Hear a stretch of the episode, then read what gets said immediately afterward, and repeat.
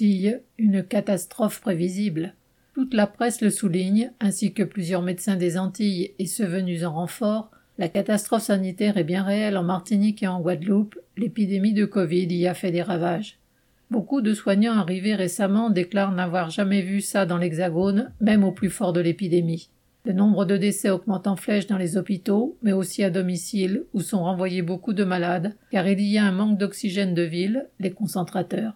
La morgue du CHU de Pointe-à-Pitre déborde. Un conteneur et d'autres salles sont aménagées pour y entreposer des cadavres. Les pompes funèbres sont débordées. Les malades s'entassent dans les couloirs aux urgences des CHU. En l'état, les médecins sont contraints de pratiquer une médecine de catastrophe, de guerre, à savoir trier les malades entre ceux qui auraient le plus de chances de survie en réanimation et les autres. Cela signifie une cruelle perte de chance pour des dizaines de malades qui auraient pu être sauvés. Le manque de lits et de personnel adéquat en réanimation est la cause immédiate de cette catastrophe. Mais il y a toute une série de causes plus anciennes, comme le manque chronique de matériel et de personnel, particulièrement de personnel de réanimation formé. Lorsque même en période calme, on constatait par exemple le manque d'un médicament aussi élémentaire que la bétadine, pour ne citer que cela, on mesure bien l'ampleur du désastre sanitaire qui est permanent. Cette catastrophe était donc prévisible et même annoncée par de nombreux soignants, par les militants du mouvement ouvrier. Voilà des années que le personnel et les militants syndicaux dénoncent avec force l'état de délabrement des hôpitaux publics.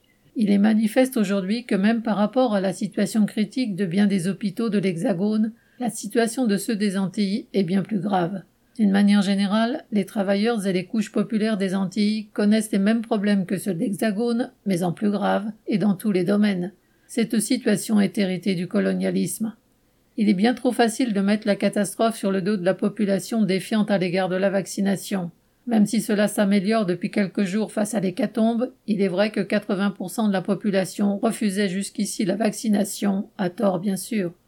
Cette défiance contre la vaccination vient d'une méfiance permanente de la politique imposée par Paris. Elle augmente singulièrement parmi les plus pauvres, travailleurs chômeurs précaires. L'empoisonnement général des terres, de l'eau, de la population par le chlordécone, le déficit d'eau courante, entre autres, en sont des causes importantes. De plus, si la catastrophe sanitaire éclate aux yeux de tous, une catastrophe rampante existe face aux comorbidités qui frappent depuis toujours la population antillaise. Elle est atteinte dans une proportion bien plus importante que dans l'Hexagone de maladies endémiques telles que le diabète, l'hypertension, l'obésité, les maladies cardiovasculaires, les cancers, dont ceux de la prostate, etc.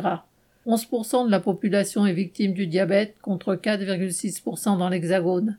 Ces maladies-là n'ont jamais été traitées. Elles sont aujourd'hui une des causes de la surmortalité à partir de la contamination au Covid. Les pouvoirs publics savaient au moins depuis six mois que la population était réticente à la vaccination. Il n'y a pas eu plus d'embauches dans les hôpitaux, plus de matériel, plus de stocks d'oxygène en amont. Et même aujourd'hui, pendant la dite entre guillemets médecine de guerre pratiquée, il n'y a toujours pas suffisamment de stocks de médicaments ou d'oxygène vital, pas d'organisation des urgences où ceux qui arrivent contaminent ceux qui ne le sont pas encore, etc. Quelques avions évacuent quelques malades vers l'Hexagone. Mais pourquoi ne pas prévoir un pont aérien permanent et efficace, une noria pour acheminer matériels et personnels, non pas au compte-gouttes, mais en grand nombre et quotidiennement?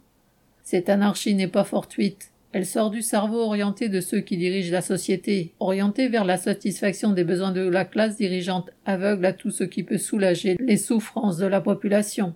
Et c'est vrai même quand il s'agit d'une question de vie ou de mort, on le voit aujourd'hui. Pierre Jean Christophe.